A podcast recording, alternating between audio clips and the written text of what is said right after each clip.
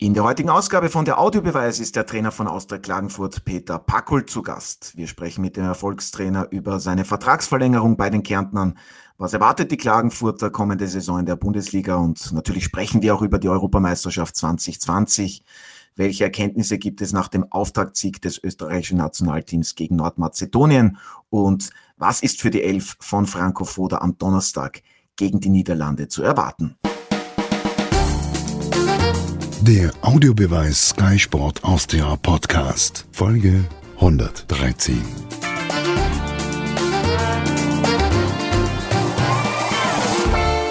Hallo und herzlich willkommen bei einer neuen Ausgabe von der Audiobeweis auf Sky Sport Austria. Mein Kollege Martin Konrad, Sky-Experte Alfred Tata und meine Wenigkeit Otto Rosenauer begrüßen heute den Erfolgstrainer von Austria Klagenfurt, Peter Packhult. Hallo und herzlich willkommen und natürlich vielen Dank, dass Sie sich Zeit genommen haben.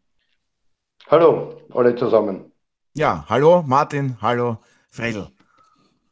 Grüß euch. Servus, hallo, grüß euch.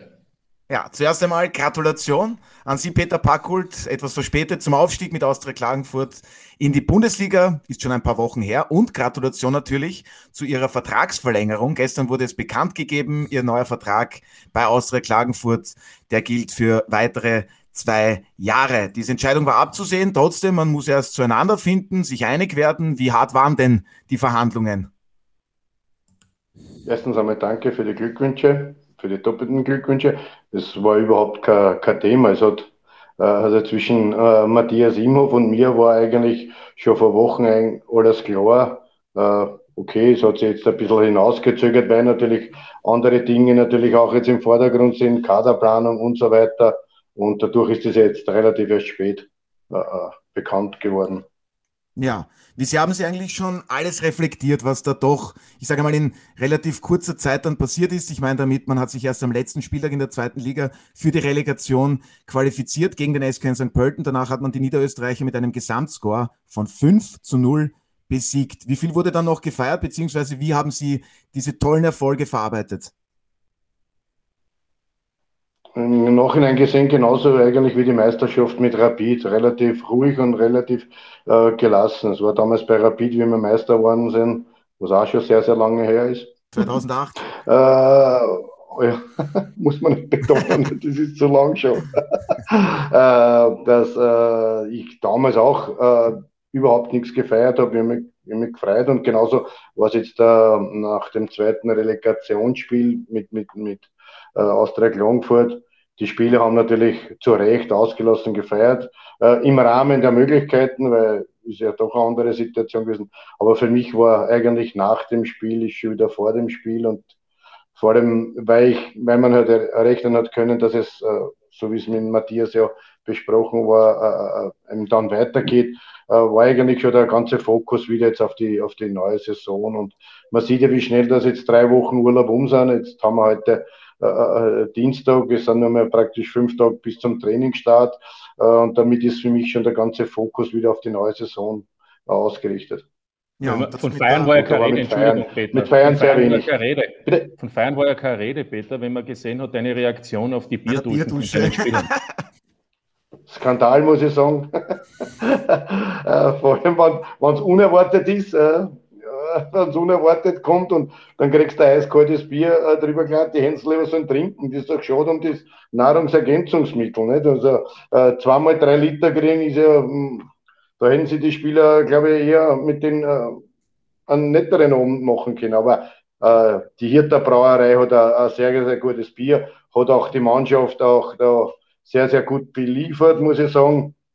Äh, die Spieler haben genug dann auch dementsprechend zum Trinken gehabt. Aber es war schon ein bisschen unangenehm, wenn da das Bier so rinnt und damit habe ich schon keinen Guster mehr gehabt, überhaupt dann noch ein Bier zum Trinken, weil einfach so viel Ladung da drauf gekommen ist. Und gestunken habe ich natürlich wie eine Bierbrauerei. Gerochen. ja, liebe Grüße an dieser Gut Stelle gerochen. an die Hirter Brauerei. Ähm, die gute Verpflegung auch. Alfred, du hast bei uns hier im Podcast gemeint, du freust dich wirklich enorm, dass Peter Packold in die Bundesliga zurückkehrt und mit ihm ein erfahrener Trainer, der schon für längere Zeit im Geschäft eben dabei ist, in die Bundesliga zurückkehrt. Kannst du das hier noch einmal genauer erläutern, warum das aus deiner Sicht so erfreulich und auch wichtig ist? Zunächst einmal äh, Gratulation von meiner Seite natürlich an den Peter. Ich kenne ihn natürlich Danke, schon sehr lange. Wir haben 1981 zum ersten Mal gemeinsam auch bei einem Verein gespielt, damals noch beim Wiener Sportclub. Und seither sind wir natürlich auch im Fußball immer wieder auch dabei gewesen. Warum ich das gesagt habe, ist folgendes. Erstens einmal wirst du sehr wenig Trainer finden auf dieser Welt oder zumindest in Österreich, die es geschafft haben, in der zweiten Liga Meister zu werden und in der höchsten Spielklasse Meister zu werden. Das äh, schaffen nicht viele. Das ist etwas. Warte, ich muss dich korrigieren, entschuldigen, Frell, wir sind nicht Meister geworden. Meister ist Blaues Linz geworden wir haben nur die Relegation halt aufgrund der Statuten, äh, was es äh, da in Österreich gibt, haben wir den Relegationsplatz erreicht. Ja, genau. Das ist aber trotzdem Meister, weil äh, wenn die Statuten so sind, wie sie sind, dann ist, bist du halt als Dritter sozusagen Meister für mich. Also fertig, weil das ist alles sowieso ein Unikum, wie das bei uns abläuft. Gibt es das weltweit? Also man muss wirklich einmal wirklich genau überlegen, was man da in Zukunft machen kann. Jedenfalls ist ja scheißegal, Fakt ist, du hast es geschafft unter sehr schwierigen Bedingungen und bist auch mit Rapidmeister geworden. Das ist genauso schwierig. Also so gesehen, zweimal so große Erfolge, das muss man mal zusammenbringen, vor allem in dem heutigen Trainerumfeld. Und da meint, bin ich jetzt beim Thema, das Trainerumfeld ist eben so, dass ähm, vieles sich verändert hat im Fußball. Ja? Also es zählt sehr wenig mehr Erfahrung aus früheren Zeiten, sowohl als Spieler als auch als Trainer, sondern heute ist es ganz wichtig, dass man die neuesten taktischen Varianten so erklären kann, dass man sie selber nicht mehr versteht. Also ich, ich spreche also an auf jene Trainer, die vorwiegend arbeiten im neuesten Bereich mit allen möglichen Medien, von Videoüberwachung, Computeranimation bis zum weiß, was weiß ich alles. Das, was aber verloren geht, und das ist das, worauf ich immer hinweisen möchte, ist, die Erfahrung, die ein Trainerauge hat. Und auf die wird mittlerweile in der Funktionärsebene nicht mehr Wert gelegt, sondern hauptsächlich wird Wert gelegt eben das, dass man adrett aussieht, schöne Worte mit NLP-Performance äh, von sich gibt. Aber sonst, ja. Daher, danke, danke, danke, danke, danke, danke. Es freut uns ich möchte sehr. Vielleicht ein bisschen was, ich möchte ein bisschen was vielleicht ergänzen, was der, was der Freil jetzt da gesagt hat. Äh, wenn man sich äh, gewisse, sage äh, äh, Positionen in der Wirtschaft und so weiter anschaut, da sitzen auch keine 30-Jährigen. Das hat nichts mit den äh, äh, neuen Kollegen zu tun, also absolut, ist, ist, ist gar keine Frage. Aber äh, was uns abgesprochen worden ist, diese plus 50 Trainer, sage ich jetzt einmal so, äh, wird, einer wird praktisch abgesprochen, äh, der Umgang mit den Spielern, äh, dieses, was der Frell jetzt auch meint, vielleicht diese ganzen taktischen Konzepte und so weiter und so fort. Nur in, in, wenn ich schaue, äh, auf der ganzen Welt mir umblick, äh, es sind doch nur immer plus 50 oder über 50 oder vielleicht sogar über 60 äh, äh, Menschen an Spitzenpositionen, was Konzerne führen und so weiter. Dass der natürlich seine äh, äh, Mithelfer hat, ist auch klar. Äh, nur im Fußball hat sie vor einigen Jahren halt das ein, ist halt eingebrochen, dass quasi halt äh, alles, was jünger ist wie 40 und so weiter, auf einmal äh, die besseren Trainer sind. Ich würde nicht einmal sagen die besseren Trainer, sondern halt mit neuen, man kommt mit neuen Methoden. Äh, der Unterschied ist halt noch immer, es wird 11 gegen 11 noch immer gespielt. Das hat sich noch immer noch nicht geändert.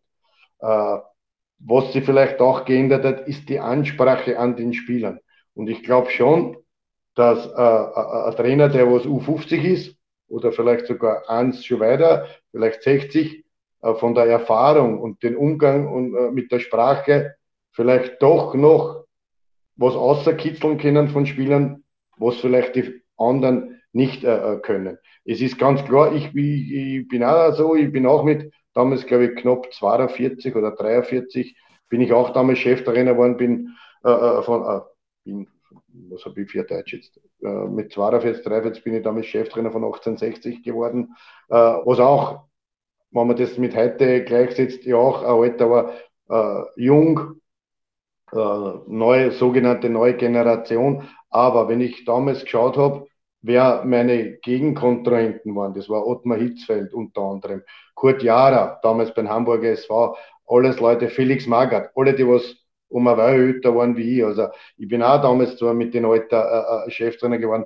aber trotz allem äh, sollte man nicht äh, vergessen, dass man äh, sich auch dementsprechend in die Jahre noch weiterentwickelt. Und wenn man dann manche äh, Vereinsvorstände oder Präsidenten dann immer her man sagt, ja, der ist ja schon äh, über 50, naja, äh, dann, es tut irgendwie wo auch weh, weil man hat ja nichts, im, im Endeffekt war das bei mir so, dass ich äh, bis jetzt in meiner Karriere äh, oder in meinem Leben nichts anderes gemacht habe wie Fußball.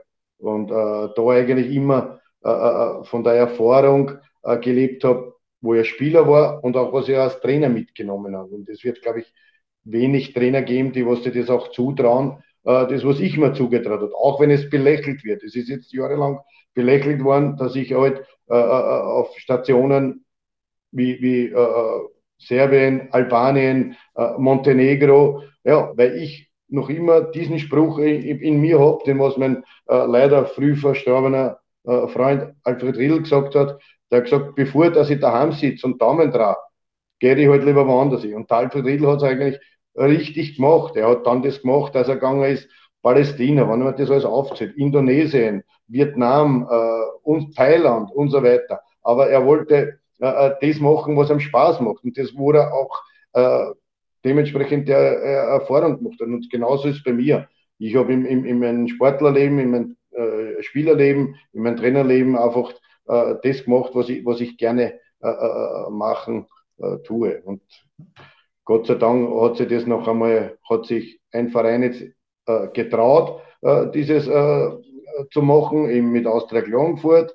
Und äh, wir sind dadurch auch belohnt worden. Aber ich weiß ganz genau, das Fußballleben ist sehr, sehr schnelllebig und das kann schnell wieder in die andere Richtung losschlagen. Aber ich bin froh und ich bin auch sehr, sehr glücklich, äh, dass ich diese Chance bekommen habe, eben nicht um den Leuten was zu beweisen. Äh, Martin, du weißt ja selber, man wird dann als Journalist, fragt man dann diese Frage, äh, haben sie, sind sie Genugtuung oder sonst irgendwas? Na, keine Genugtuung, sondern es ist einfach, das macht mir Spaß, das hat mir Freude bereitet und ich habe es Gott sei Dank aus der Klagenfurt zurückzahlen können und ich freue mich natürlich auf die neue Saison. Zum, zum Thema Alter mit Trainern wollte ich eigentlich trotzdem nur ergänzen, weil der Eindruck ja entsteht, dass es national und international so ist, dass eben jüngere Trainer äh, immer mehr im Mittelpunkt stehen. Das ist, das ist sicher richtig, aber wenn ich mir die kommende Bundesliga-Saison in Österreich ansehe, das sind acht von zwölf Bundesliga-Trainern über 50 und wenn ich jetzt Silberberger und Schopp noch hinzuziehe, Silberberger 48, Schopp 47, also fast 50. Eigentlich hast du dann nur mit Ilza Anfang 40 und mit Jeißle bei Salzburg 33 zwei wirklich, sage ich einmal, jüngere. Also vielleicht ist es auch so, dass ähm, schön langsam auch wieder eine andere Entwicklung äh, zu sehen ist. Ja, das würde mich auch freuen, weil es, es spricht ja die Erfahrung, es, es geht ja auch um, um gewisse Erfahrungswerte. Wie gehst du, äh, äh nehmen wir nur jetzt diese beiden Relegationsspiele. Baum ist natürlich auch, äh, Baum, ich glaube, ist 55 oder 56, aber äh, äh, also nicht so weit von mir jetzt entfernt, aber äh, ich glaube schon, dass in, in, vor allem in solchen Spielen äh, doch irgendwo äh, ein Trainer, der was äh, schon eine gewisse Erfahrung hat, ganz anders reagiert äh, auf die Spieler und äh, äh, auch Spieler ganz anders anfassen kann, als vielleicht wie ein jüngerer Trainer. Dass natürlich die Zeit nicht stehen bleibt und das jüngere Trainer nachkommt, das ist doch selbstverständlich. Also ja, da, da soll man mich hoffentlich nicht bitte falsch verstehen. Also es ist ganz normal, dass äh, junge Leute nachkommen mit äh, neuen Ideen, mit neuen Erfahrungen und so weiter. Aber im Endeffekt äh, geht es nur immer darum, äh, wie führt man eine Mannschaft, wie kann man eine Mannschaft äh, dementsprechend in die richtige Richtung, in die richtige Bahnen äh, führen. Das nicht immer glaubt, ist auch klar, aber im Endeffekt ist einfach, äh, spricht doch eine Erfahrung auch immer für einen Trainer. Ich muss mir jetzt noch mal einmengen, ja. Bitte. Ähm, wir sind die eine Seite jetzt, die wir besprechen, die Trainerseite. Die andere Seite ist die Spielerseite.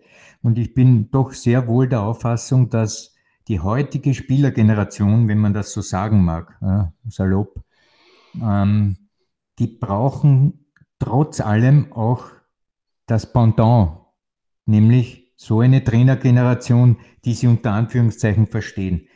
Was sozusagen die plus 50 Trainer nicht oder sehr wenig mitkriegen ist, diese Spieler leben in einer völlig anderen Fußballumgebung, als wir es getan haben. Erstens, die Ausbildung meistens auch über Akademien. Was dieser Akademiefußball mit sich bringt, haben wir gestern gesehen bei Spanien gegen Schweden. Brotlosigkeit, dass die Tür nicht zugeht. Die ausgebildeten Akademiespieler sind ein Raub. Das ist das eine. Zweitens, dass die neuen Medien, wie sogenannten sozialen Medien mit dem, äh, wie die alle heißen, das Kommunikationsverhalten der Spieler vollkommen verändert, ist auch klar. Drittens, diese Spieler sehen sich selber schon im Fernsehen. Das war zu unseren Zeiten ja maximal ein Drei-Minuten-Bericht im ORF und auch später noch heute. Genau, und noch schwarz-weiß. und heute sind diese Spieler auf denselben Sender, Gott sei Dank bei Sky, bei der auch gezeigt wird Real Madrid oder Barcelona und Bayern München. Und sie glauben, sie gehören alle auch zu diesem großen, zu dieser Familie, möchte man fast sagen, zu dieser Fußballerfamilie. Es entsteht dadurch ein vollkommen falscher Eindruck, weil letztlich bleiben sie noch immer diese Spieler, die sie sind, weit weg vom wirklichen Fußball. Das möchte ich so wirklich anmerken. Also die neue Spielergeneration hat mehrere Rucksäcke, die sie mit sich schleppt. Unser Rucksack ist ganz klar das Alter und dass man eine Kommunikation mit dieser Spielergeneration sehr schwierig bis fast gar nicht herstellen kann. Das ist, das ist auch ein Makel, den, den wir Trainer haben und so gesehen verstehe ich auch manchmal die neuen Funktionärsgeneration, ähm, die ebenfalls schon in diesem Umfeld auch groß geworden ist. Für die ist das eine Selbstverständlichkeit und die dann sagen, gut, 50 plus kommt nicht in die Tüte, lieber einen, der so wie Jeißle 33 ist und das alles so versteht, wie wir es auch verstehen. Ja, und im Endeffekt gibt es junge, recht und ältere Trainer, Weil, aber es gibt gute und vielleicht schlecht. Ja, es geht um gut und schlecht, aber, aber, genau. aber äh, das, das, weiß aber, der Frell sagt das jetzt ganz richtig. Auch, auch ich sage jetzt auch dieses neue Funktionärswesen und alles. Da geht es jetzt nicht um das, ob, ob der gut oder schlecht ist, sondern äh, äh oder erfolgreich nicht erfolgreich. Geht, da geht es wirklich, muss man wirklich sagen, auch altersmäßig. Nicht? Äh, wenn die großteils gar nicht einschätzen können, ist er überhaupt gut, ist er nicht. Bei mir ist er wirklich jahrelang über das geredet. Ja, der geht ins Ausland, ist nur drei Monate in Serbien, ist nur nur vier Monate dort. Die wissen aber, ich habe das auch, ich war ja schon mal bei Sky und habe das einmal schon versucht zu erklären. Die Leute wissen gar nicht im Ausland, äh, äh was da rundherum, da werden andere Fäden gezogen. Da, da, da, entscheidet ein Mann und nicht, nicht ein, Kuratorium oder ein, äh, ein Präsidium, sondern da ist ein Mann der Häuptling und wenn es den heute so, wie es mir in Albanien passiert ist, der sagt mitten unter dem Gespräch, gehen Sie. Und ich habe gemeint, ich soll jetzt rausgehen und wir reden morgen weiter. Da wird der gemeint, nein, ich bin entlassen. Das, das muss da mal passieren. Also, äh, äh, das gibt es ja bei uns in Österreich oder in Europa gar nicht. Also da wird zumindest einmal normal geredet oder sonst irgendwas. Aber äh, das, was der Frell angesprochen ist, und da möchte ich auch einhocken, ist natürlich, natürlich diese neue Spielergeneration. Nicht nur, dass es jetzt von Akademie kommt, und, aber die Zeit bleibt nicht schön, wenn ich es nur ein bisschen vielleicht so erklären. Äh, wenn man von der, dieser natürlichen Bewegungslehre spricht, äh, die haben ist halt eine andere Zeit. Also heute wird, wird den Spielern äh, mit 18 Jahren das beibracht, was du früher eigentlich in der Freizeit dir erlernt hast. Das ist, wir können aber die Zeit nicht zurückdrehen. Das wird auch nicht mehr, weil heute viel mehr Lernstoff ist. Ich habe das gesehen, wie ich äh, da beim Wiener Fußballverband die Mädchen trainiert haben. Das sind 12-, 14-jährige Mädchen, die kommen um halb vier hektisch zum Training, freuen sich aufs Training und fahren nicht schnell, schnell nach dem Training haben, weil sie noch Aufgaben machen müssen. Also diese Zeit muss man auch irgendwo verstehen. Aber, ja, aber du warst nie in der Schule, oder wie? Bitte? Du warst nie in der Schule, oder? Du hast immer nur gekickt. Naja, ich war schon, aber um die Zeit zum Beispiel, jetzt haben wir Juni, da hat man mich selten angetroffen. Im Winter ist es ja kalt draußen gewesen. Nein, aber es wird äh, äh, äh, praktisch einer das Laufen beibracht oder, oder das greift man. Ich habe es einmal ganz hart einmal gesagt, sagt zu einem Burm heute, äh, mach, einen, mach einen Purzelbaum. Ein ganz ordinären der, Die wissen nicht einmal, wie ein Purzelbaum geht. Das ist einmal das Erste. Und da reden wir jetzt aber dann von äh, äh, Sachen, die, was eigentlich von der Bewegungslehre ja, schon längst drinnen sein wird. Und einer wird ja auch der Fußball immer erklärt, wie was haben. Man lässt sich gar nicht mehr, mehr selbstständig äh, Fehler machen, selbstständig äh, erlernen das Ganze. Das sind natürlich Punkte, wo man die Uhr nicht mehr, mehr zurückstellen, die Zeit nicht mehr, mehr zurückstellen können. Und was auch mir äh, in den letzten Jahren extrem aufgefallen ist, äh, auch, hier, auch zu Rapid-Zeiten schon, wenn du die Spieler vielleicht gesagt hast, so, jetzt da haben wir jetzt 24, 25 Spieler, wer hat denn gestern das Europacup-Finale gesehen? Und dann mhm. sagen fünf, ich habe es gesehen. Wir könnten jetzt eine Umfrage machen, zum Beispiel, wer schaut sich die EM-Spiele an? Ich hoffe, die ja, Journalisten erschrecken nicht.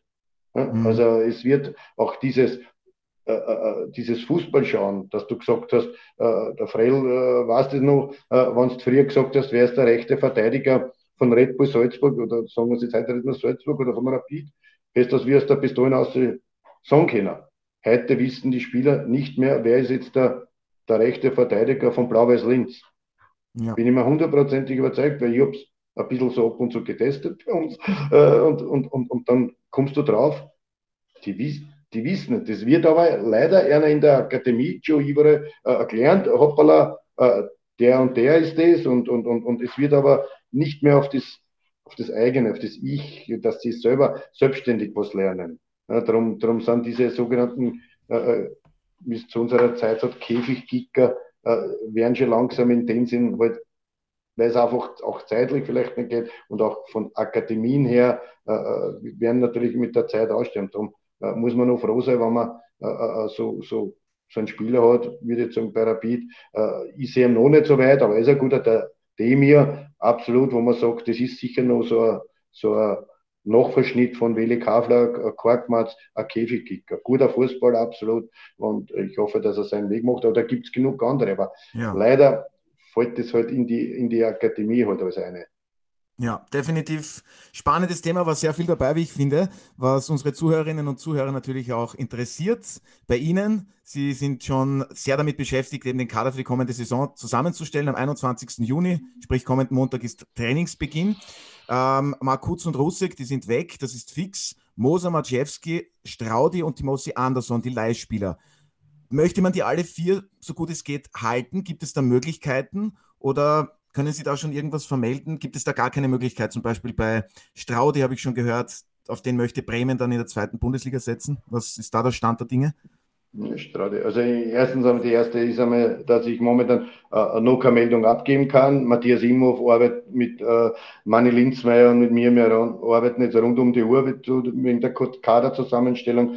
Äh, beim Straudi habe ich gestern gehört, schaut es ein bisschen jetzt wieder vielleicht eventuell besser an. Straudi hat sich natürlich aufgrund, da sieht man wie Fußball im Lauf. Der, der Herbert Paul verletzt sich leider im Hornspiel gleich nach zwei Runden und Straudi äh, äh, äh kommt auf einmal auf, auf diese Position und spielt eine, sehr, sehr starke Rückrunde, muss man sagen. Und da hat sich dann natürlich im Fokus äh, für Werder Bremen äh, äh geschossen wird man sehen, wie es mit, mit Straude ausgeht. Bei den anderen, äh, glaube ich, äh, wird noch daran gearbeitet. Aber es geht ja nicht nur um, um, um, um diese Spieler, sondern wir müssen sich auch natürlich äh, auf der einen oder anderen Position äh, müssen wir natürlich auch mit der Erfahrung kommen und da müssen wir sie auch dementsprechend äh, äh verstärken. Es ist natürlich so, dass, glaube ich, ob jetzt der der Karpfenteich riesengroß ist. Also du wirst ja tagtäglich äh, konfrontiert mit Anrufen und den Spieler und also äh, europaweit muss man ja wirklich sagen, äh, es wird halt für uns äh, das sein, die vier, fünf guten Karpfen aus diesem, aus diesem äh, Teich raus zum Fischen und da muss man halt auch das glückliche Händchen haben und das ist äh, nicht so einfach. Nicht? Ja, Turgay Gemici Basi, ist das so ein Spieler? Matthias Imhoff hat ja auch gemeint, das ist, glaube ich, wenn ich es richtig zitiere, ein geiler Spieler, hat er gesagt. Wäre das so einer? Also er hat in, er hat in die Spiele, also was er bei Blau-Weiß Linz äh, gezeigt hat und auch in dem direkten Duell, wo er mir einmal dann äh, äh, äh gesehen hat, er hat diese, diese äh, sage Qualität, diese Vorzüge, die was wir äh, gesucht haben. Und äh, es freut mich auch, dass er sich dann schlussendlich für uns entschieden hat. Ja, und ähm, was man so hört, Mario Sonnleitner, der soll sich angeboten haben, ist der Thema, beziehungsweise Nikolaus Wimmer, der Verteidiger von Blau-Weiß Linz? Also von Mario weiß ich eigentlich nichts. Ja, das erste Mal muss ich sagen, ich weiß nicht, ob da, was ich äh, woanders bin, aber äh, Mario Sonnleitner weiß ja jeder, habe ich damals zu äh, äh, Rapid geholt von Sturm Graz und man sieht, wie lange das er äh, dort gespielt hat. Muss man ihm gratulieren für diese, äh, äh, für diese Zeit, was er da erreicht hat. Und, äh, aber sonst kann ich dazu eigentlich nichts sagen. Ja, Alfred, und bei Wimmer, äh, ja, Wimmer wird es ja so sein, da geht es um Ablösesumme und ich denke, äh, wenn Blau-Weiß Linz und, und, und, und Klagenfurt sich da einigen könnten, äh, wäre es natürlich ein, ein schöner Zug. Also sieht wahrscheinlich recht vielversprechend aus, interpretiere ich jetzt einmal so. Alfred, nach dem Aufstieg ist das ja immer so ein Thema. Inwiefern verändert man das Team? Setzt man auf die Spieler, die eben den Aufstieg geschafft haben? Peter Packult hat schon gesagt, es geht darum, eben dann diese vier guten Fische eben zu finden im Teich, wo man da eben fischt. Wie viel Veränderung glaubst du, tut den Kärntnern gut? Peter Packult weiß das sicherlich am besten, aber man braucht dann schon auch etwas mehr Breite im Kader, was die Bundesliga betrifft, oder? In den meisten Fällen ist man ja nicht handelnder in dieser Angelegenheit, weil es zum einen Verträge gibt, die vielleicht auslaufen und dann nicht mehr verlängert werden von Spielerseite. Zum anderen gibt es dann Vorstellungen von den Beratern der Spieler, die vielleicht ähm, nicht erfüllbar sind. Im Großen und Ganzen hat man natürlich eine klare Vorstellung als Trainer, wie soll der Kader und das Team in der neuen Saison ausschauen, aber es gibt Bedingungen, die man selber nicht beeinflussen kann. Deshalb jetzt irgendwie in irgendeiner Form etwas zu prognostizieren, das ist unseriös. Ja. Also ich denke, Imhof und auch Bakul werden sicher in dieser Hinsicht sehr viel zu arbeiten haben, ein Team so zu formieren, mit dem sie dann auch zufrieden sind, weil vieles liegt eben nicht in ihrer Hand. Ja, was auch Thema ist, man, Peter man muss, man muss vielleicht, Entschuldigung, man muss vielleicht jetzt eines dazu sagen, Fredel hat das eh ganz gut an. Es geht, es gibt zwei Dinge. Äh, entscheidet der Verein um, um, um Spieleinkäufe hat der Verein eine Philosophie, wie das Ganze weiter ausschaut. Siehe Bayern München. Ja, bei Bayern München weiß man ja dieses Thema. Ja, da entscheidet nicht der Trainer, welche Spieler geholt werden, sondern der Verein holt die Spieler.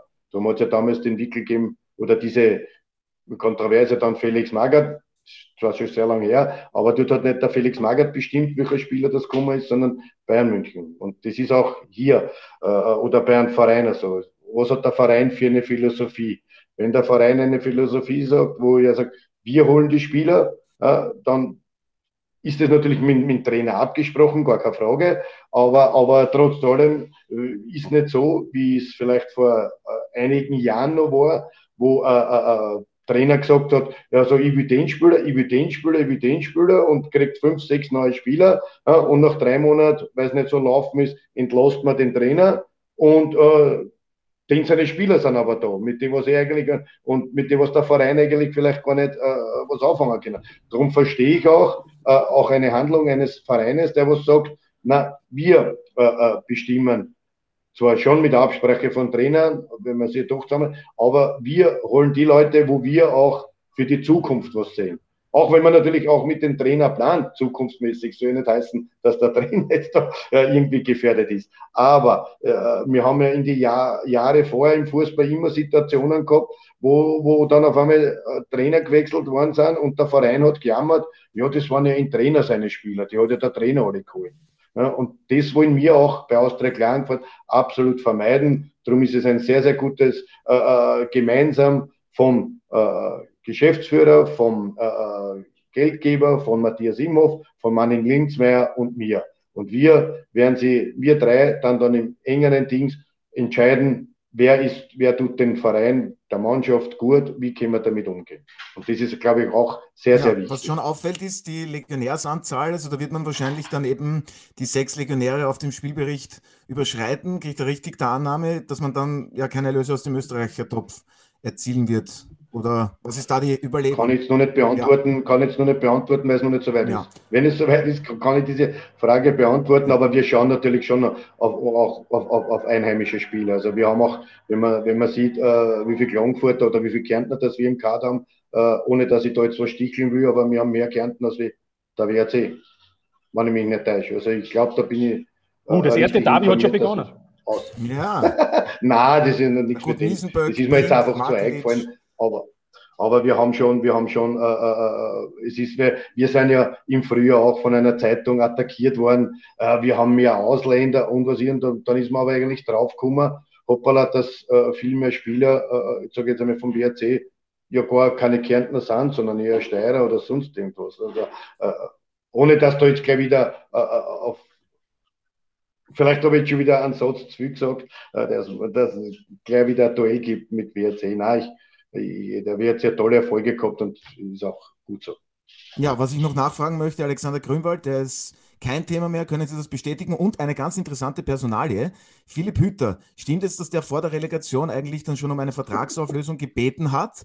Dann äh, wurde der Aufstieg in die Bundesliga geschafft. Er hat auch als Einwechselspieler wirklich äh, toll performt, hat sich leider dann auch verletzt. Ich hoffe, es geht ihm wieder gut. Bleibt er jetzt bei Austria Schaut, dass die, die, Zuschauer mich nicht lachen sehen, weil es wirklich, äh, was im Fußball abspielt, ist wirklich. Also Grünwald kann ich nicht, äh, kann ich nichts dazu sagen. Ich habe das selber nur irgendwo aus den Medien auf einmal gelesen, äh, dass Grünwald bei uns ein Thema ist. Also genauso wie Lindl noch nicht unterschrieben gehabt hat, äh, bei WRC hat schon Kasten, der ist in Klagenfurt, wo ich, wo, wo ich immer denkt habe, hm, wer hat sich das in der Bundesliga. Äh, aus, ja.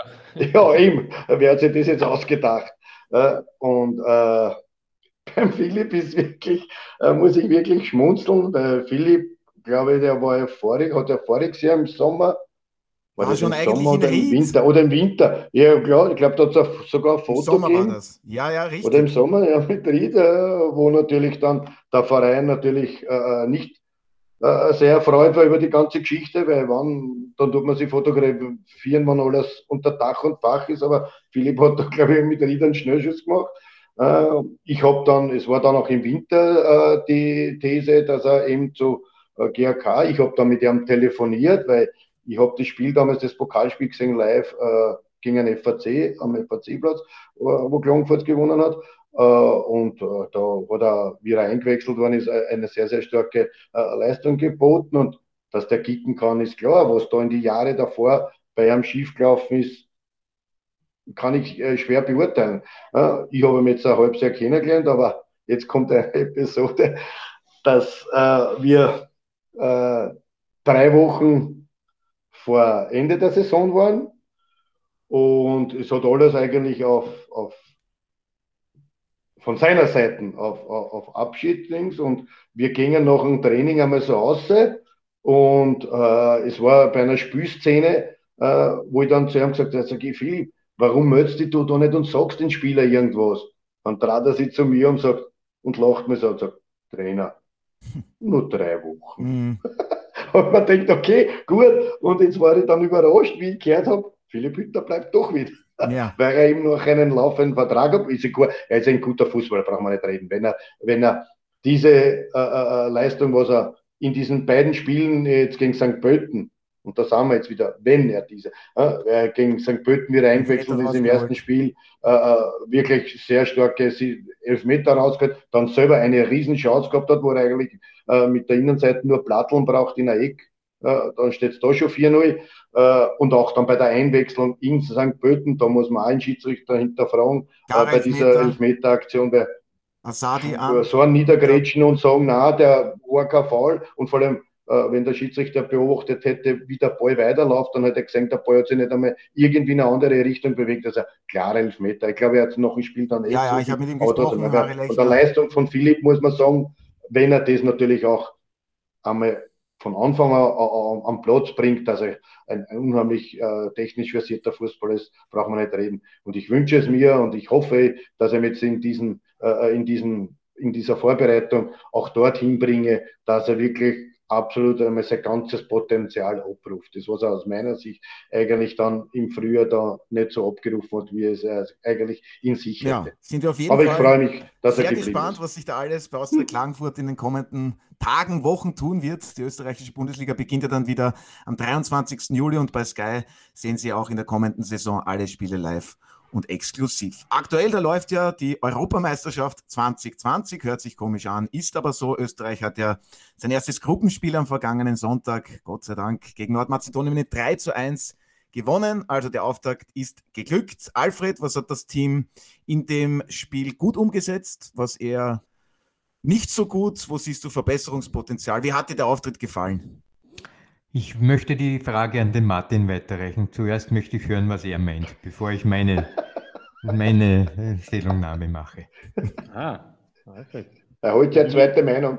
Ja, fast eine zweite Meinung. Oder willst du mir unbedingt widersprechen? Also meine Meinung ist, dass, dass dieses ein, ein unangenehmes Spiel war, weil die Erwartungshaltung so groß war und in Österreich ohnehin, dass man Nordmazedonien schlagen muss.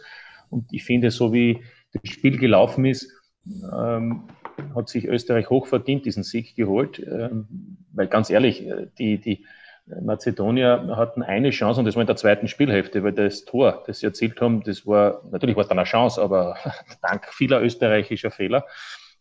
Und ich glaube, dass die Österreicher, man hat es gesehen, mit dem 1 zu 0 selbstsicherer waren. Da gab es die Chance von Kalajdzic und nach dem 2 zu 1 äh, auch äh, dieses Spiel ähm, sogar noch höher hätten gewinnen können.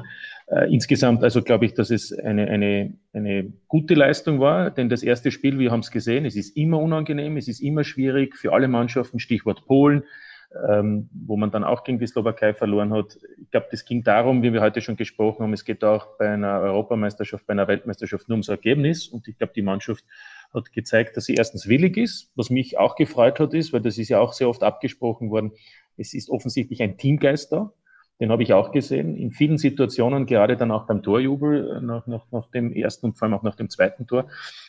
Über das dritte Tor beim Torjubel können wir ja extra noch reden. Äh, aber, aber ich finde, also das waren für mich zwei Argumente, wo ich sage, bin eigentlich positiv äh, überrascht ein wenig, aber vor allem auch positiv gestimmt, was die weiteren Spiele betrifft. Also für mich ist das Achtelfinale praktisch jetzt fix.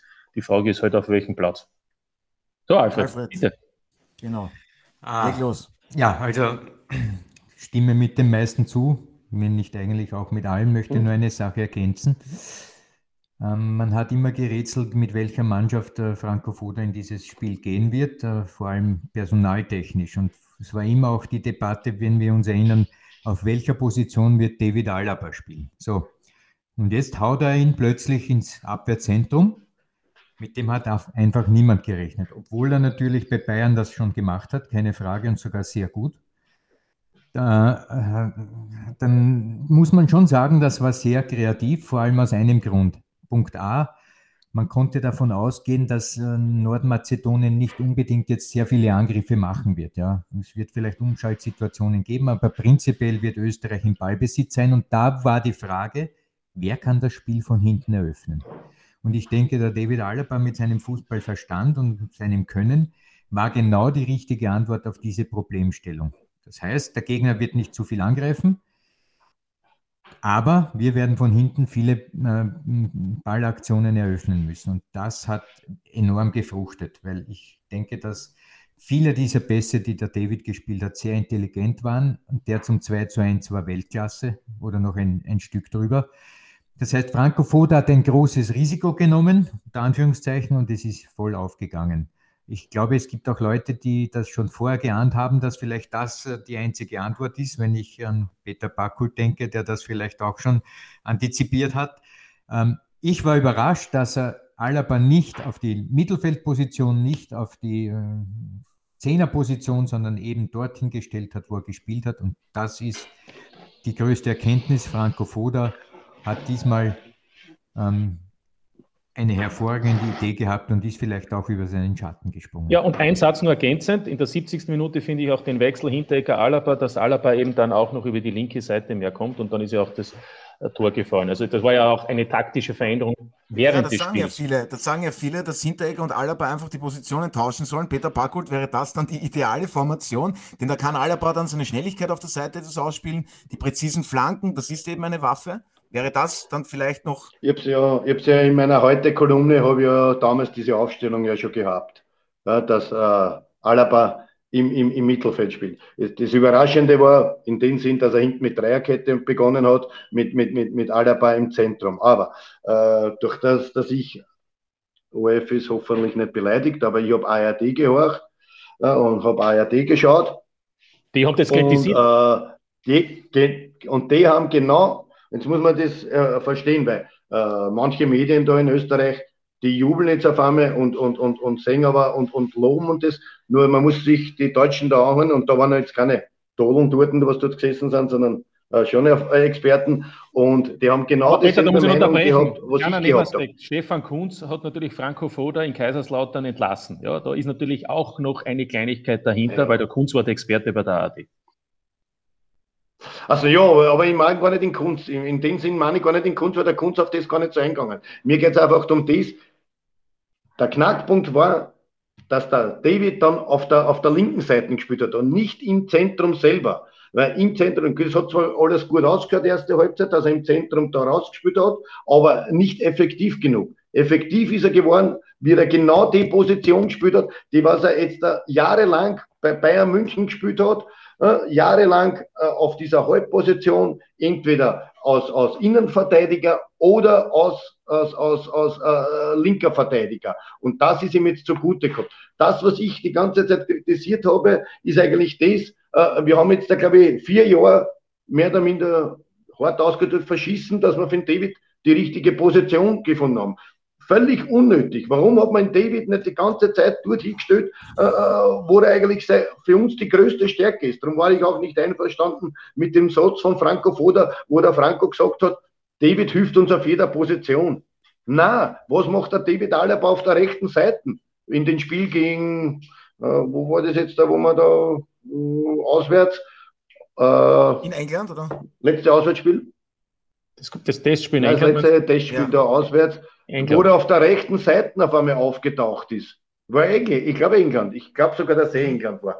Also unverständlich. David Alaba ist Weltklasse-Spieler geworden auf der Position, äh, wo er bei Bayern München war. Natürlich hat er dort andere Mitspieler, muss man auch dazu sagen. Dort, wo alles wirklich äh, schon fast blind funktioniert von den Abläufen und er und hat auch natürlich auch andere Mitspieler. Aber er ist Weltklasse geworden auf dieser Position linker Verteidiger, linkes Mittelfeld oder äh, linker Innenverteidiger. Und umsonst holt nicht Real Madrid an David Alaba, weil das muss man auch einmal klar sagen. Also, äh, äh David, äh, Real Madrid holt nicht an David Alaba aus Zehner.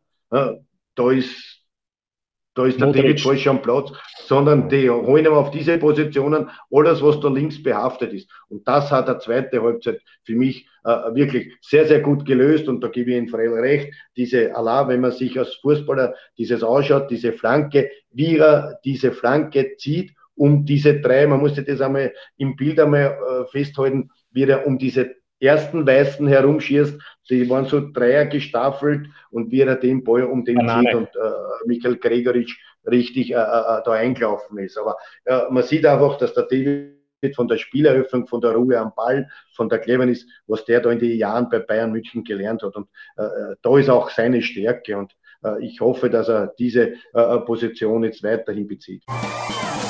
Wetten leicht gemacht mit Kasumo. Das österreichische Nationalteam ist ja am vergangenen Sonntag mit einem historischen 3 zu 1 Sieg über Nordmazedonien in die Europameisterschaft gestartet. Am Donnerstag geht es in Amsterdam nun für die Elf von Franco Foda gegen die Niederlande weiter. Sollte das ÖFP-Team auch das zweite Spiel gewinnen, gibt es auf kasumo.com das 6,4-fache für ihren Einsatz und für den Tipp, dass Österreich ja nicht verliert, gibt es immerhin noch das 2,4 Vierfache und ein Treffer von Marco Arnautovic bringt dieses Mal sogar das 4,6-fache des Einsatzes. Und unter dem Menüpunkt Euro 2020 finden Sie auf kasumo.com hunderte Wetten zu allen Spielen der Europameisterschaft. Zudem gibt es bei einem Klick auf den Live-Button noch zahlreiche Wettmöglichkeiten, spannende Wettmöglichkeiten während der Spiele. Da ist auf jeden Fall etwas für Sie dabei. Und klicken Sie jetzt auf den Link in den Show Notes, sichern Sie sich die 10 Euro Freiwette auf Casumo, dem einfachen und fairen Sportwettanbieter in Österreich. Und dann wünsche ich Ihnen noch viel Glück bei Ihrer Wette.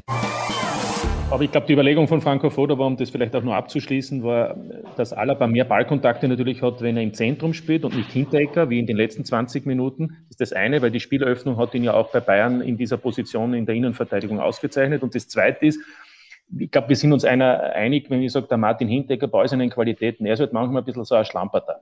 Ja, und das hat man auch gesehen beim Ausgleich Und ich glaube, da war auch die Sicherheitsvariante. Alaba im Zentrum, Hinteregger daneben und Dragovic und später. Bei Martin, ich muss da korrigieren, er spielt, er spielt bei Bayern München trotzdem ja. auf der linken Position, weil er hat entweder mit Süle oder mit ja, klar, also, den, ja, an rechts, an Rechtsfuß daneben. Weißt? Genau. Also da spielen sie mit zwei Ich wollte sagen, ich glaube, dass der Franco da eher die Überlegung gehabt hat, äh, dass der Alaba da noch einmal die Sicherheitsvariante ist, äh, weil er daneben eben hat äh, den Hinterecker. Ja. Dragovic, ich finde übrigens, dass der, der Linhardt hervorragend gespielt hat in der zweiten Hälfte. Und das Absolut. war dann das Risiko auch, aufgrund ja. des Spielstandes ja. 1 zu 1 zu sagen, so, jetzt müssen wir das changen, jetzt geht der Alaba mehr auf links, weil wir immer ein Tor brauchen. Aber wenn das jetzt 2-0 gestanden wäre, dann hätten die 90 Minuten so durchgespielt, bin ich überzeugt davon. Ja, ja.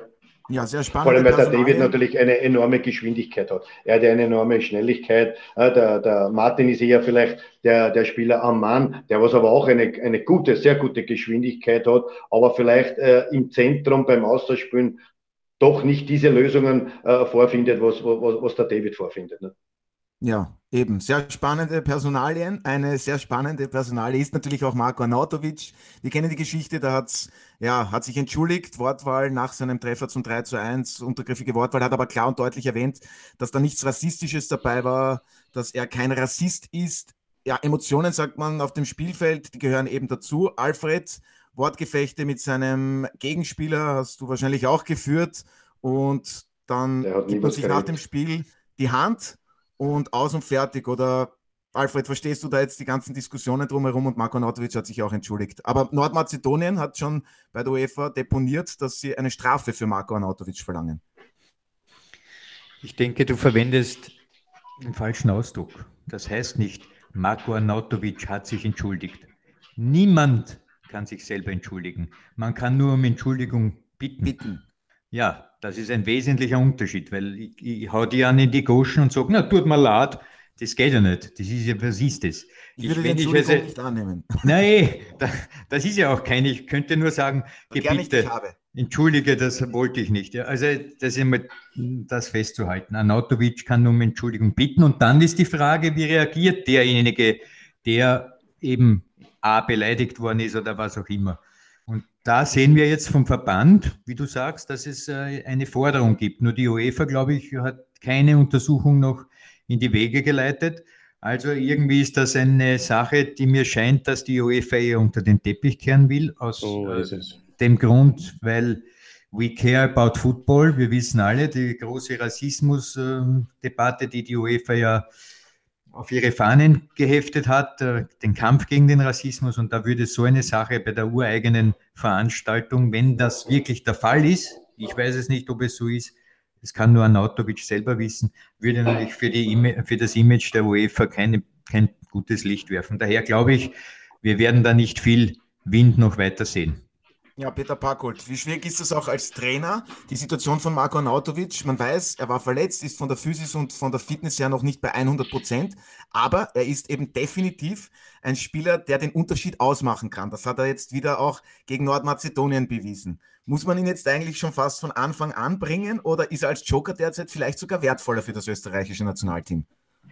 Das kann nur der Teamchef äh, entscheiden, weil der sieht ja jetzt jeden Tag, wie fit das er ist, wie gut ist er drauf, dass er äh, äh natürlich der Spieler ist, der was auch äh, in gewissen Momenten den Unterschied äh, äh macht, ist, ist unumstritten. Aber natürlich diese lange Spielpause seit November eigentlich in China und dann ist die Verletzung jetzt dazugekommen und äh, das wirkt schon ein bisschen, aber nichtsdestotrotz. Und äh, das kann aber wirklich, wie gesagt, nur der, der, der äh, Franco Foda selber äh, äh, äh, entscheiden, weil er sieht ja, wie was war. Und dann kommt jetzt natürlich auch gegen Holland, kommt natürlich jetzt ein Gegner, Am Donnerstag. die natürlich schon Fußball spielen wollen, wo auch, sage ich, Kalajdzic seinen Raum bekommt, den was er eben gegen Nordmazedonien nicht bekommen hat. Der braucht auch ein bisschen am Platz zum Spielen, äh, weil er ein gutes äh, Spielverständnis hat und ist aber trotzdem äh, dann im Strafraum gefährlich. Wie gesagt, also diese Entscheidung äh, ist für den Franco sicher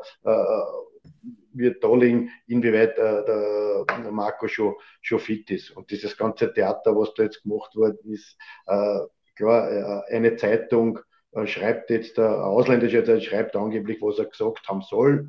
Äh, ist natürlich nicht schön, was er da sagt, weil. Ja, was hat der andere Spieler so, vorher zu ihm gesagt, möchte ich nicht wissen. Nicht? Weil da ist ja, das ist ja logisch, dass dort schon einiges besprochen wurde. So ist es nicht, aber nur das, was angeblich der Marco gesagt hat, äh, anders gesagt, wenn einem der Spieler das sagen wird, der Marco vielleicht auch anders reagieren, äh, äh, wenn das so stimmen würde. Aber hin und her und jetzt, äh, ich glaube, Peter Schöttl hat es jetzt irgendwie eh gesagt, jetzt soll man äh, das äh, äh, wieder ruhen lassen. Einzige, was ich aber da sage, ja, aber äh, äh, weil der Peter halt gesagt hat, das haben wir schon vor 30, 40 Jahren gesagt, äh, gebe ihm recht, aber wie sich halt die Zeit auch so geändert hat, hat sich auch diese Zeit geändert. Äh, wenn man heute von, von man darf ja unser andere, andersfarbigen Spieler, äh, da gibt's ja tagtäglich jetzt schon immer, äh, man muss schon als Trainer wirklich heute aufpassen und was man äh, wie man diese Spieler nennt, ohne dass man da äh, äh, Gefahr läuft, irgendwie dann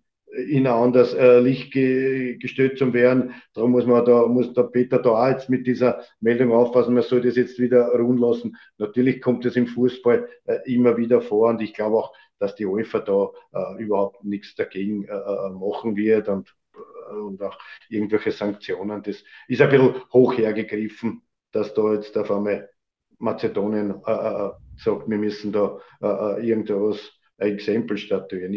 Das ist gegessen und Ausschlussbasta. Ja, apropos. War zwar nicht schön von Marco, leider. was er gesagt hat, wenn es so stimmt, wie es diese Zeitung äh, äh, ist, ist nicht lustig, wenn der das einer, äh, und das einer da sagt, ich kenne diesen Ausspruch, was da getätigt worden ist. Man, ist ja wirklich so, man hört den leider öfters, auch von anderen Nationen, äh, hört man diesen Satz. Äh, ich habe äh, einmal schon, deswegen muss ich wirklich einmal äh, große Probleme gehabt, wie mir das gesagt worden ist, weil ich das natürlich nicht auf mir sitzen lasse. Ne?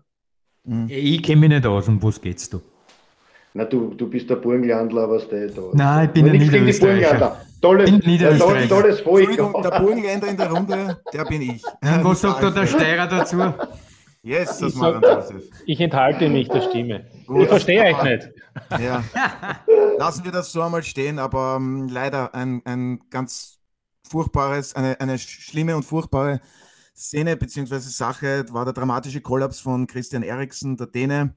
Der musste auf dem Spielfeld wiederbelebt werden. Es geht ihm glücklicherweise den Umständen entsprechend gut. Er ist stabil, möchte verständlicherweise natürlich wissen, was genau da mit ihm passiert ist. Es gibt Untersuchungen. Er hat sich auch schon via einem Statement aus dem Krankenhaus gemeldet. Das große Thema dann natürlich auch im Anschluss, das Spiel Dänemark gegen Finnland wurde nach einer langen Pause fortgesetzt. Die Spieler haben mit Eriksen gesprochen, der wollte, dass weitergespielt wird.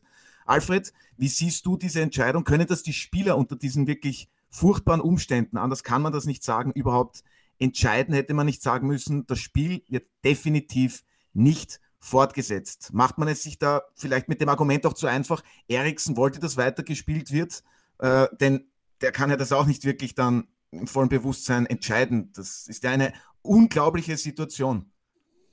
Ich denke, der, Ball liegt ganz klar bei der UEFA. Die UEFA hat für so einen Fall eigentlich keine Richtlinie, wie man damit umgeht. Ja. Also, ähm, das hat man dann auch gemerkt im Zuge des, des Ganzen. Ich glaube nicht, dass es richtig ist, so einen Fall von den unmittelbar Beteiligten sozusagen entscheiden zu lassen, wie man weitermacht. Also Finnland hat sich bereit erklärt, schön, Schweden, äh, Schweden ich, Dänemark hat sich bereit erklärt, weil ähm, sie wollten dann für Eriksen spielen. Eriksen hat gemeint, sie sollen weiterspielen, was, was man jetzt im Nachhinein alles so hört. Ich glaube, es muss eine höhere Stelle geben, die so einen Fall weiß, was zu tun ist, weil ehrlich, ich kann mir bei besten Willen nicht vorstellen, dass das an irgendeinem, die dort im Stadion waren, von den beteiligten Spielern spurlos vorübergegangen ist. Und entsprechend diesem Umstand würde ich echt dafür plädieren. Die UEFA hat so viele Dinge, die sie kontrollieren kann, ob einer ein Pickel trägt, das nicht zulässig ist, ob die Ukraine äh, eine, ein Trikot tragen darf, das, weil Russland protestiert, etc., etc., etc. Das heißt, sie kümmern sich eigentlich schon um alles von A bis Z, aber unter dem Buchstaben N wie Notfall steht einfach nichts. Und das ist der Punkt. Hier muss endlich, und zwar jetzt sofort noch nachgebessert werden, weil was passiert, wenn übermorgen dasselbe passiert? Also. Ja. Und es war ja auch leider nicht das erste Mal der Fall. Und deswegen ja, eben, kann man es da gibt Vorfälle und vorbereitet sein genau, und es gibt einen Notfallplan. Ja, aber jetzt anders, anders gesagt. Anders gehandelt was, wie hättest weiter entscheiden sollen? Egal, ob jetzt die UEFA oder der, der Spieler das selber entschieden hat. Freilich, gehe als Spieler in die Situation ein. Okay, die UEFA bricht das Spiel ab und sagt, wir spielen morgen um 12 Uhr. Weil ja, das war ja, glaube ich, die, muss das, Entschuldigung, das, muss das Spiel am ne, nächsten Tag um 12 Uhr stattfinden? Kann man da nicht hätte, sagen? Es hätte, es hätte ja nachgespielt, aber anders gesagt. Es ist ja dann auch so, ob es jetzt am nächsten Tag um 12 Uhr oder zwei Tage später weil ich glaube ja so, äh, äh, der Vorfall ist eh schlimm genug. Aber es ist einfach so, spiele am nächsten Tag um 12 Uhr. Wie viele Stunden hast du geschlafen in der Nacht?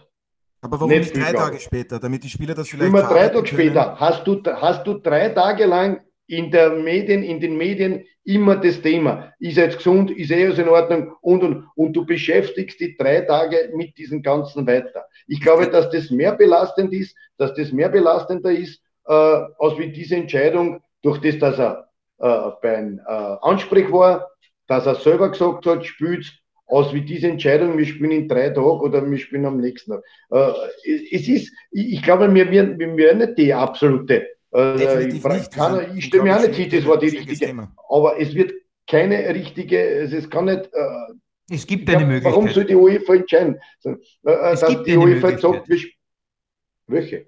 Ich sage da welche.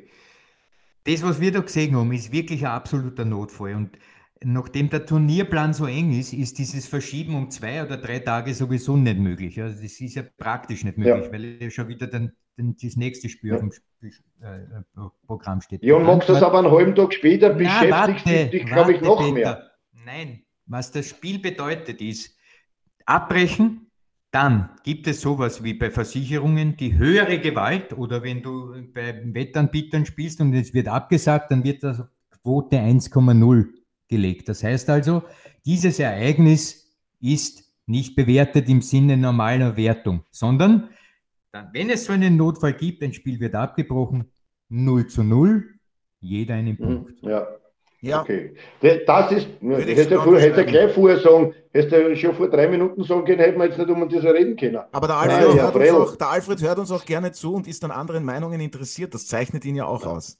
Ja, ja aber nein, um das abzuschließen, es ist ein unglaublich schwieriges Thema und natürlich auch auf diesem Wege gute Besserung an Christian Eriksen und auch dem dänischen Nationalteam und seiner Familie und den Angehörigen, dass es da dann eben wieder bessere. Darf ich vielleicht einmal es, kurz einmal dazu was aufwärts, sagen? Aufwärts geht. Ja, bitte, Peter Packold. Wir haben das einmal, wir haben das einmal mit Swarovski Tirol einmal am eigenen Leib äh, erlebt.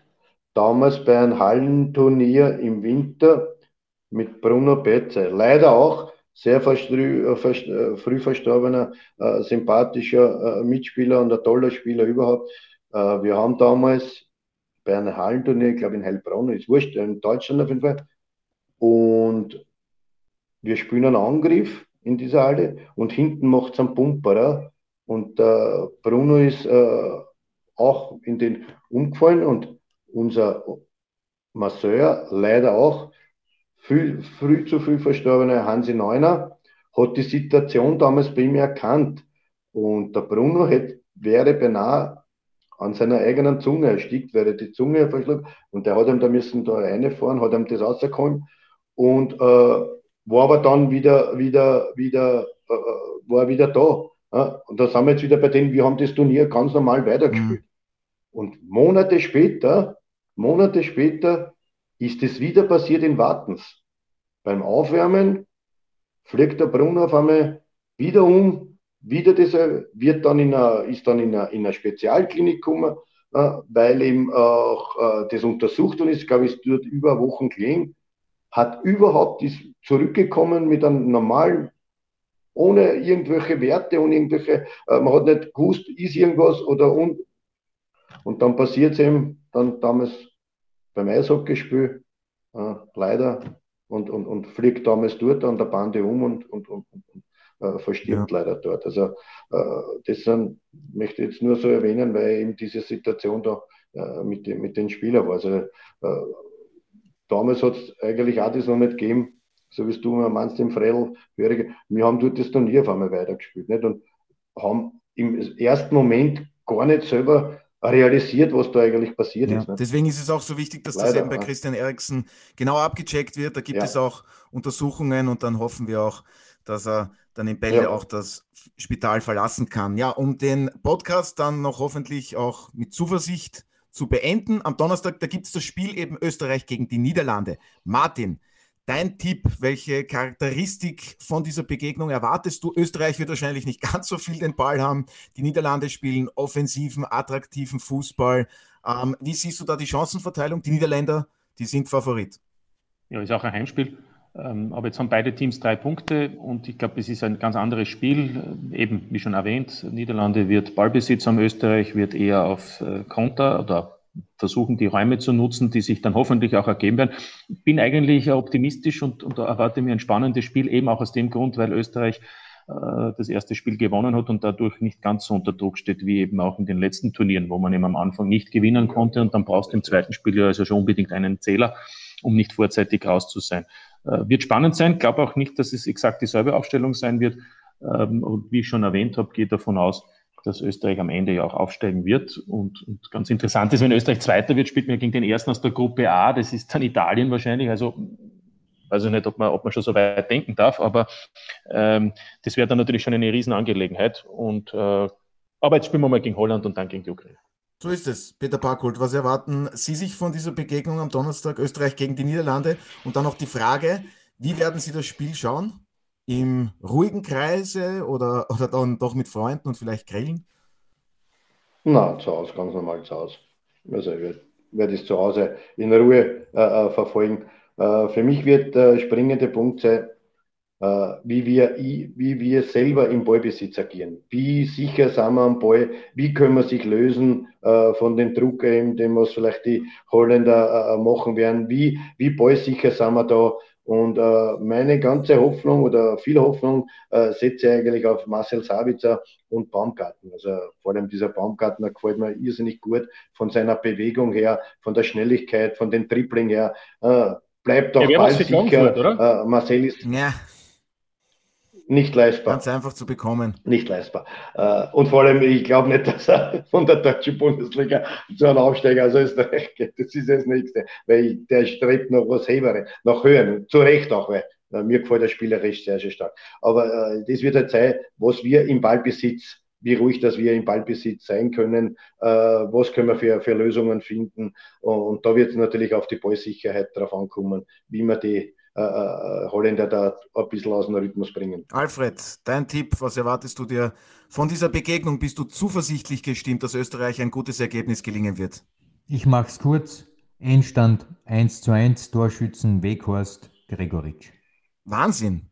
Unglaublich. Das ist einmal eine Ansage. So will ich das haben. Bitte, Peter Bakul, bekomme ich von Ihnen. Ich habe schon vor 30 Jahren gesagt, der Frell ist wieder so gescheit, der ist wieder so deppert, dass er so gescheit ist. Ne? Das habe ich vor 30 Jahren im Trainingslager in, in Israel zu ihm gesagt, habe ich gesagt, Frell, du bist wieder so gescheit, dass du wieder so deppert bist.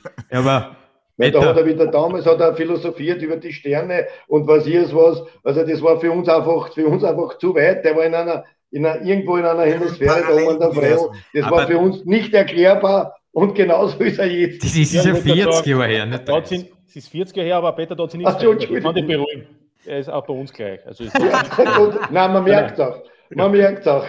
Also, Peter Barkol, bekomme ich von Ihnen ja, noch einen Tipp, was das Ergebnis betrifft? Äh, das Ergebnis werde ich schwer tippen können, weil da bin ich nicht so weit in der April. Äh, ich, ich hoffe, dass wir ein gutes Spiel, äh, ein gutes Spiel machen und dass wir vielleicht auch den ein oder anderen Spieler haben, der was so ein Tor macht, äh, wie es jetzt gelungen ist, weil das war ein grandioses Tor. Also von, von dieser Distanz im Winkel da auf, boah, vom Schick. Das Tor des war, Jahres. Also das muss, da ist schon. Das, das ist für mich Tor des Jahres, weil den Ball so treffen, vor allem wenn man die Flugkurve sieht, äh, sensationell, muss, kann man nur sagen. Besser geht's nicht. Und Martin, dein Tipp? Aber ich erwarte mir trotzdem eine gute Leistung von, die, von, von Österreich, weil jetzt kann man trotzdem, äh, ganz so wie der Martin schon sagt, ganz anders in die Spiel gehen. Früher war man immer unter Druck, äh, weil man schon das erste Spiel verloren hat. Jetzt äh, steht man mit einem Bein eigentlich eh schon drüber, weil ich glaube nicht, dass Nord Nordmazedonien irgendwo drei Punkte macht. Ne? Martin? Ich erwarte mir ein Torfestival. Das hat man gesehen. Holland ist dann auch anfällig. 2-2. 2-2, gut, dann sage ich, dann sage ich, ah, 3-3 wollte ich sagen. Ja, sag's. Mit, ja, ich sage 3-3 und dreifacher Torschütze. Marco Arnautovic. Gut, ich muss, jetzt, ich muss eigentlich dazu sagen, ich habe das Ergebnis bei, am, am, am Sonntag richtig erraten mit 3-1. Und ja, also ich tippe, ja, ich, ich bin da auch, ich bin da auch bei Martin. Ich bin eher auf einen, auf einen, auf einen auf einen höheren, äh, weil die Holländer sind trotz allem auch immer wieder hinten anfällig und äh, wenn uns da was gelingt, ja, ich bin auch beim 2-2. Sehr schön. Ich würde das auch so nehmen, also das wäre zufriedenstellend vom Ergebnis her und das würde ja bedeuten, dass Österreich weiterhin ungeschlagen bleibt. Also, dann bedanke ich mich recht herzlich bei meiner heutigen Gesprächsrunde. Es hat ein wenig länger gedauert, aber zu Recht, wie ich finde. Wir hatten sehr viele spannende Themen wieder. Peter Packold, vielen Dank fürs Dabeisein. Wir sehen uns in der kommenden Saison wieder in der österreichischen Bundesliga. Wir, das gesamte Sky-Team, freut sich schon darauf. Alles Gute für die Vorbereitung mit Ihrem Team und mögen Sie dann auch diese vier Fische bekommen, die Sie sich wünschen und wo da eben gefischt wird im großen Teich. Die Karpfen. Du meinst die Karpfen. Die Karpfen, so ist es, ja. Also, dann alles Gute an dieser Stelle. Und Martin, danke, danke. Vielen Dank bye bye. auch an euch und wir drücken weiterhin dem österreichischen ciao. Nationalteam. Alles Gute, danke, ciao, ciao. Und das seht ihr diese Woche auf Sky. Ja, und wie gewohnt habe ich an dieser Stelle noch ein paar Programmhinweise für Sie. Auf Sky Sport Austria sehen Sie diese Woche weiterhin das Rasenturnier aus Halle, also Spitzentennis. Und am 28. Juni startet ja dann Wimbledon, das älteste und prestigeträchtigste Tennisturnier der Welt. Sehen Sie live und exklusiv, wie gewohnt, auf Sky. Auf www.skysportaustria.at geht es im Battle of Fans täglich in Challenges und Match Predictions zu Euro 2020 und tolle Preise. Zudem gibt es noch ein digitales Sticker-Album, bei dem man sechs Freimonate SkyX gewinnen kann. Sichern Sie sich Ihren SkyX Traumpass um nur 12 Euro pro Monat. Damit genießen Sie dann den gesamten Sport auf Sky. Ich darf mich für heute von Ihnen verabschieden, wünsche Ihnen noch einen schönen Tag. Machen Sie es weiterhin gut und bis zum nächsten Mal bei der Audiobeweis. Das war der Audiobeweis. Danke fürs Zuhören.